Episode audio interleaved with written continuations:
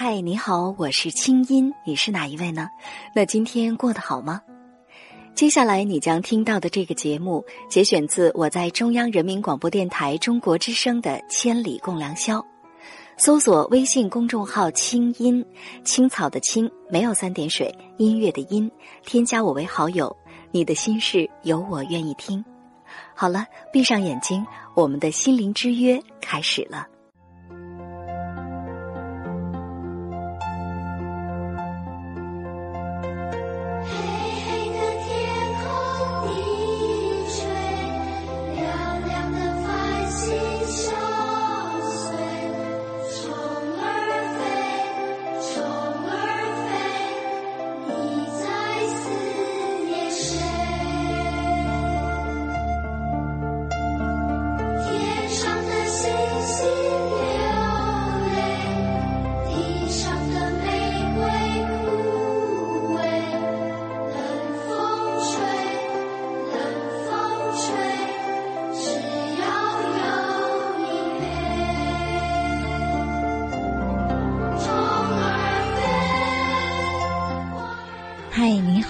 是清音，你是哪一位呢？那今天过得好吗？二零一二年五月三号星期四，这里是中央人民广播电台中国之声正在为您直播的《千里共良宵》节目。新的一天开始了，很高兴我们在一起。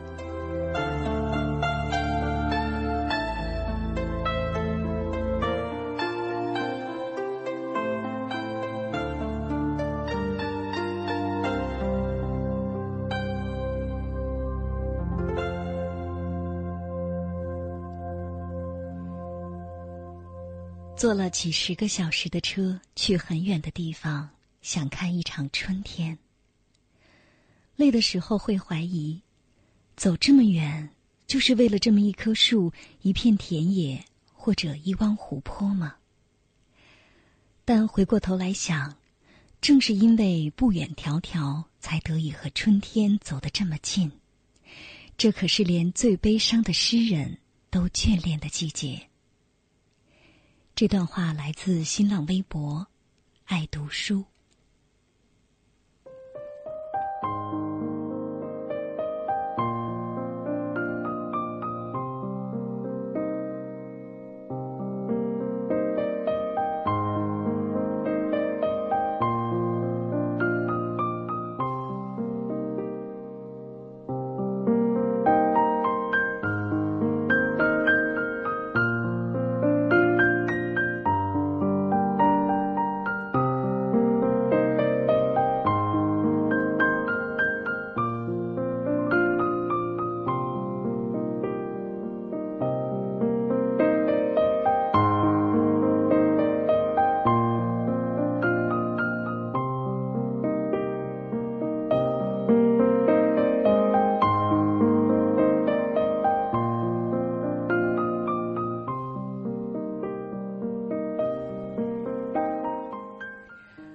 静的夜，北京时间零点零六分。新的一天来到我们身边，才刚刚六分钟的时间，还好吗？从这一期节目开始，我打算以后每次在节目刚刚开始的时候呢，给大家读一条微博。这条微博呢，可能是表达心情，也可能是表达观点。总之。希望在节目当中的每一分每一秒，都对你有用，都能让你的心灵引起小小的触动。刚才那条微博呢，选自新浪微博一个叫“爱读书”的微博。是的，就像是刚才那条微博当中所写的那样，跟《千里共良宵》节目阔别了二十九天，其实。我也是去到一个很远的地方，去看一场春天。那个地方是我国美丽的宝岛——台湾。九天的旅行，其实在这九天当中，我收获了许许多多，很多的心情和感悟都写在了我的新浪微博上，系列标签叫“印象台湾”。那九天当中啊，嗯，我完全不发微博，几乎不打电话，也很少发短信，有一种放空自己的感觉。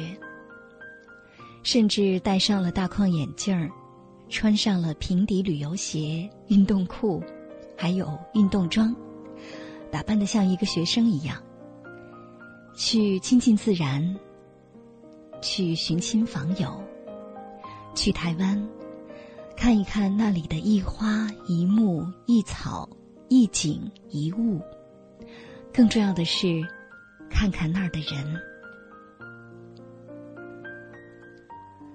九天回来之后，我觉得在那九天当中的那种感觉真的特别好。嗯，就是仿佛是去掉了所有的社会化的标签。我不用再当谁谁谁，我不用再当节目里的谁，或者微博上的谁，或者是别人眼中的谁。我只做我自己，只贴近自己的心灵就足够了。赫然发现，其实，当我离开了自己惯常的生活节奏和生活圈子之后，好像我其实离我自己更近。我更像我自己所希冀的样子。当我坐在草坡上，静静的看着微风吹过，或者远远的看着山巅的一朵朵怒放的高山杜鹃，哪怕是看着眼前的倾盆大雨，我都觉得我是在真真实实的活着。其实。我对这个世界没有那么的重要，甚至对亲人、家人和朋友，可能也并没有我想象的那么重要。但是，我对我自己是最最重要的。我想这一路上的收获，不仅仅是一个宝岛台湾的春天，不仅仅是看了那里的人、那里的风景，吃了那里的小吃。我想，其实更加重要的是，我离自己更近了。我更加学会了透过大自然这面镜子来看清楚我自己，更加的爱我自己。那更多的心绪，更多的感悟，还有这一路上的思考以及感动。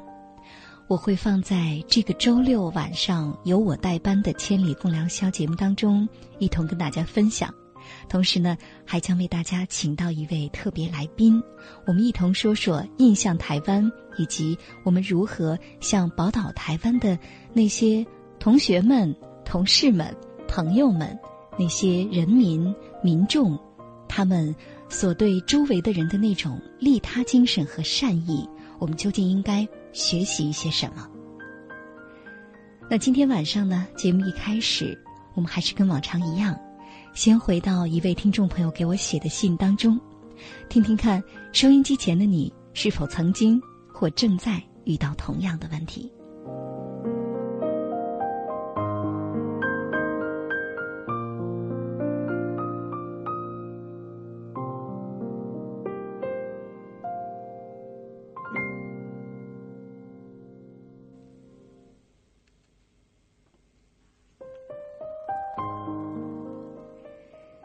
这封信是我四月二十七号上午九点收到的，给我写信的是一位初中教师。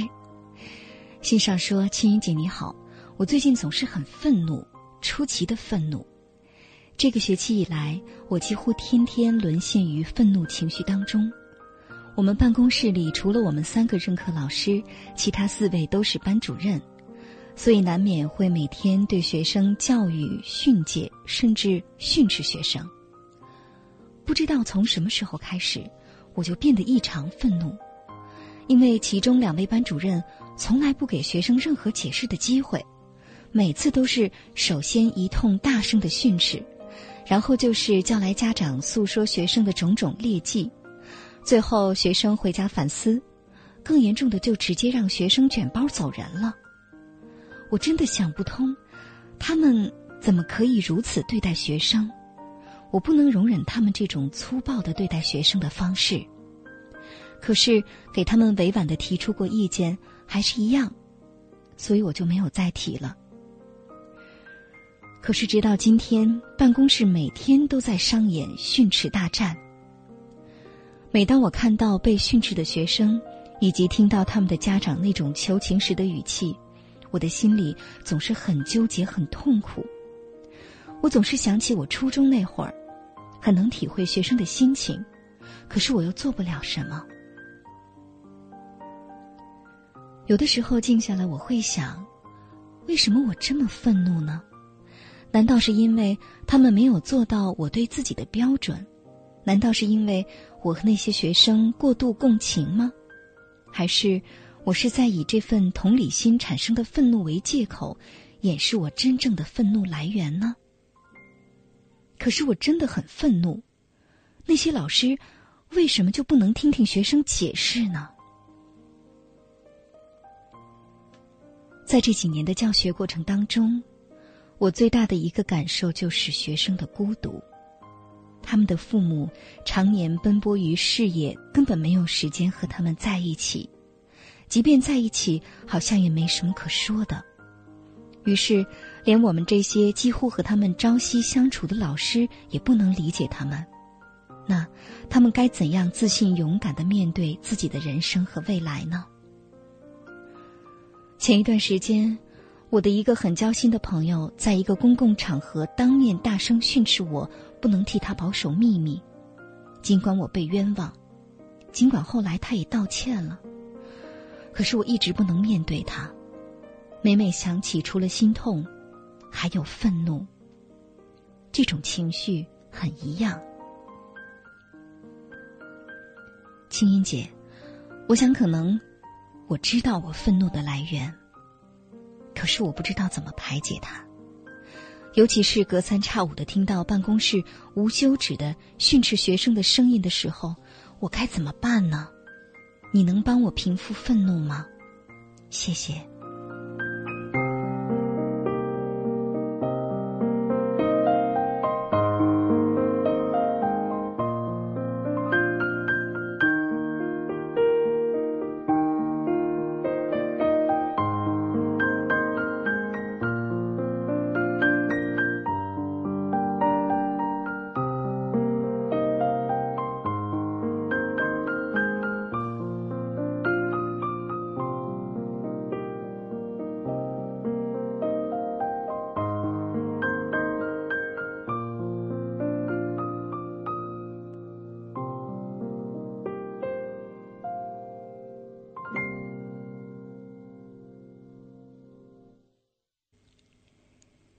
这位给我写来信的初中老师，你好，在听吗？你在信的最后说谢谢我，其实在这儿，是我真的想对你说一声谢谢。用这么真切的语言，把你心里最苦恼的事情告诉我，尤其是我得以拿来在节目当中跟大家分享。我想，刚才在读你的信的过程当中，这本身就已经抚慰了一些朋友的心灵了。因为其实，愤怒的情绪每个人都有，只是程度不同罢了。所以，你的这封信，连同接下来，由于你的这封信，我所引发的要跟大家分享的一些思考，其实在这儿，首先。都要谢谢你。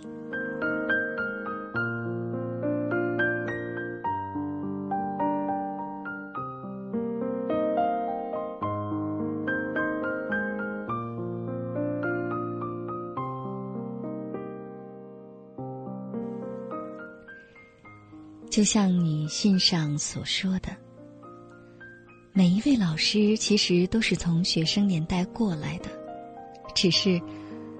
当了老师之后，拿起了小教鞭，好像把曾经当年自己做学生时的那些委屈、那些痛苦、那些孤独的感觉，其实都忘了。就像很多做父母的，当他们在训斥孩子怎么那么不懂事儿，怎么那么贪玩的时候，其实忘记了，当年的他也是如此。所以，我想首先能肯定的是，你是一个非常棒的老师，因为你会经常想起自己当年当学生的时候的那种孤独的感觉，所以你更能理解学生。我们说，与人沟通，理解是前提，是第一位要做的事情。如果完全不理解，根本谈不上沟通。那教育，其实也是这样。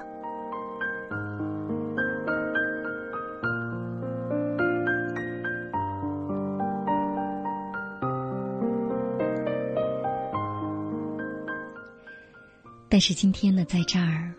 我想接下来这段话，我不是把你当成一个教育工作者。如果是这样，可能我们分析起来就相对复杂，而且可能也会让你的心更加的累。很多时候，我们需要真诚面对自己，首先就要去掉那些社会化的标签，比如教师。所以呢，接下来我想试试看。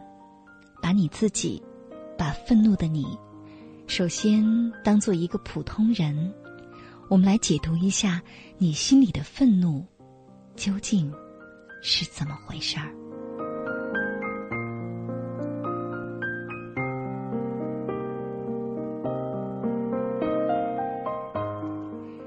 首先呢，第一点，就像你信上所说的。搞清楚愤怒的来源，其实是非常重要的。在现实生活当中，我们会发现有些人会格外的暴躁，格外的容易愤怒，好像别人不经意的一句话，甚至是一个眼神，都能让他暴跳如雷。其实仔细观察，我们会发现，这类人往往特别计较面子，嗯，就是。特别害怕伤面子，怕别人瞧不起自己，或者干脆自己瞧不起自己。甚至这一类人，往往心地非常的善良。面对外人的时候，往往是更加的懂得礼数，注意分寸，尤其是要维护自己的面子，因为他希望别人看起来他比较好。但是，面子的里面是什么呢？我们说就是里子。所以，其实那些特别容易愤怒、特别容易被伤及面子的人，是因为面子太薄，很容易就伤到了里子。那里子里究竟是什么呢？或者，是曾经被伤害过的自尊心？或者是曾经有过的不被信任的感觉，或者是曾经自己很委屈，没有被别人完全接纳，或者曾经有过没有被当做一个人去尊重和对待的屈辱的感受，又或者就是缺乏安全温暖的人际关系，在人群当中。甚至是在亲密关系里，都会觉得不安全，觉得会被欺骗，甚至被抛弃。以上我所提到的这些，都有可能。那想想看你自己，里子里，到底那些愤怒被伤害到的，曾经的那些感受，是什么呢？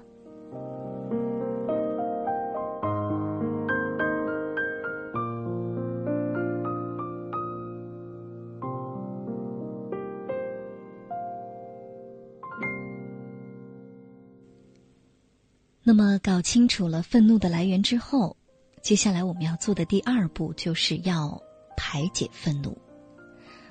我们知道，中国古代的文人提倡治怒，但其实就心理健康而言啊，治怒是非常不明智的。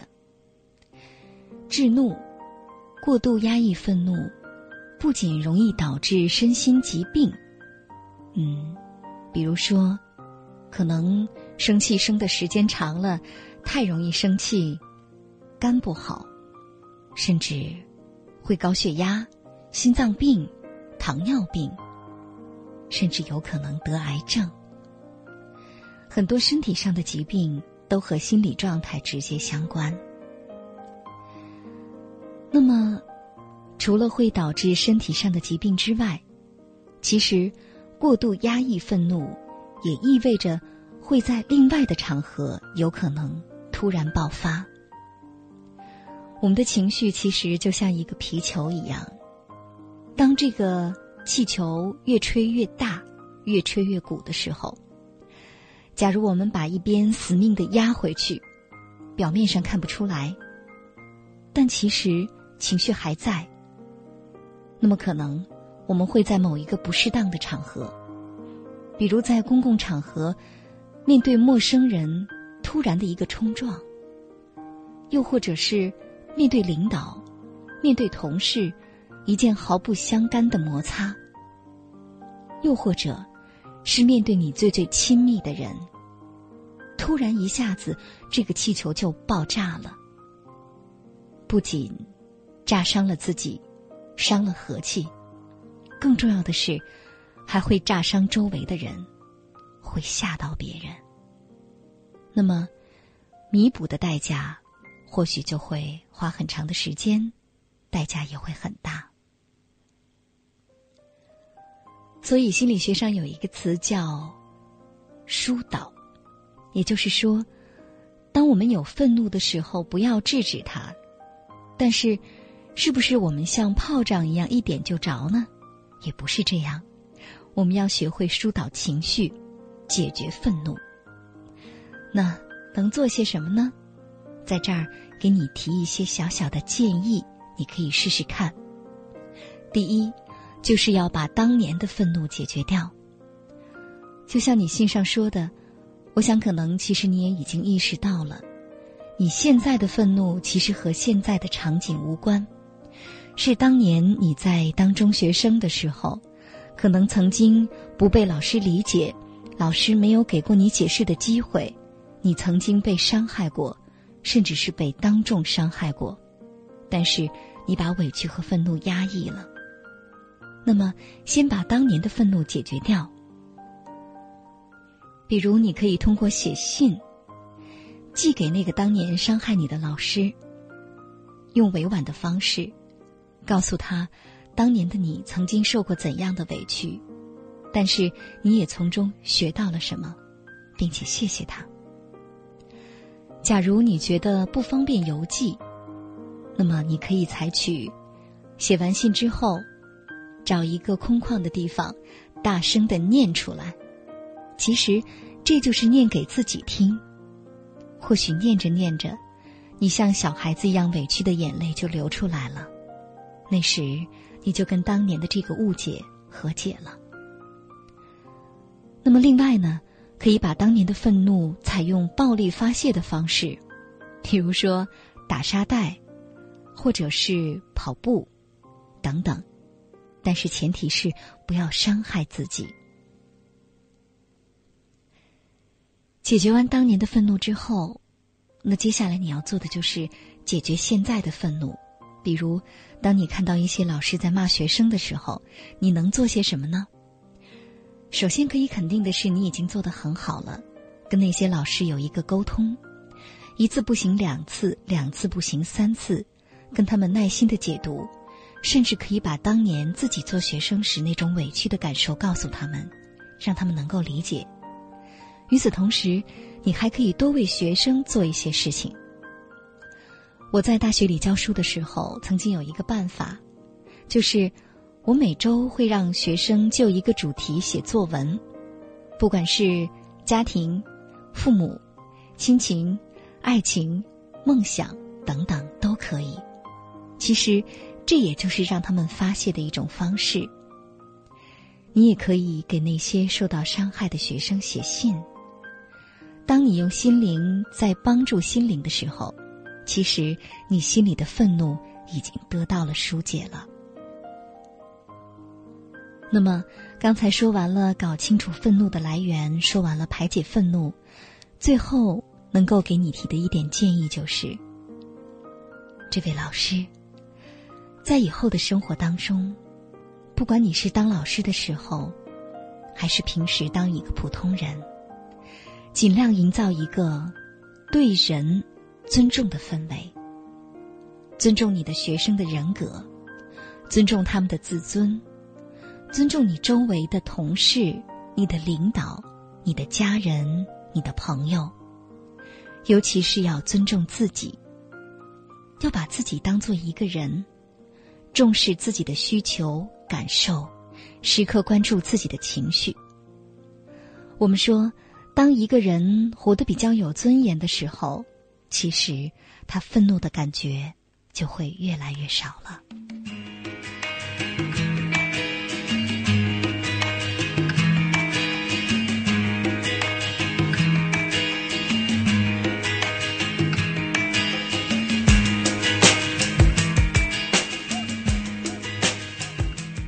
说完了愤怒，我们来轻松会儿吧，听首歌。这首歌的名字呢，叫做《谢谢你》。其实，你也应该谢谢你自己，这么多年压抑了这么久的情绪，终于说出来了。